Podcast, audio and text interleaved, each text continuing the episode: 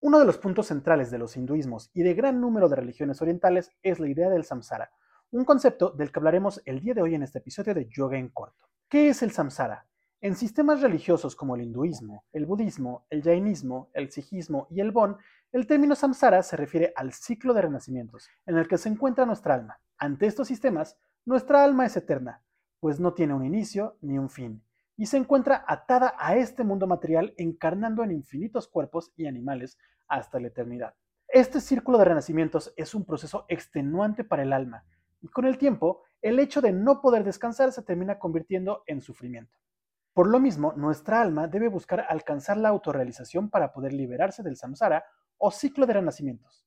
Esto únicamente se puede lograr rompiendo con las ataduras del karma a través del yoga. Acompáñame a profundizar en la filosofía del yoga en el próximo video de Yoga en Corto y aprendamos más sobre la liberación.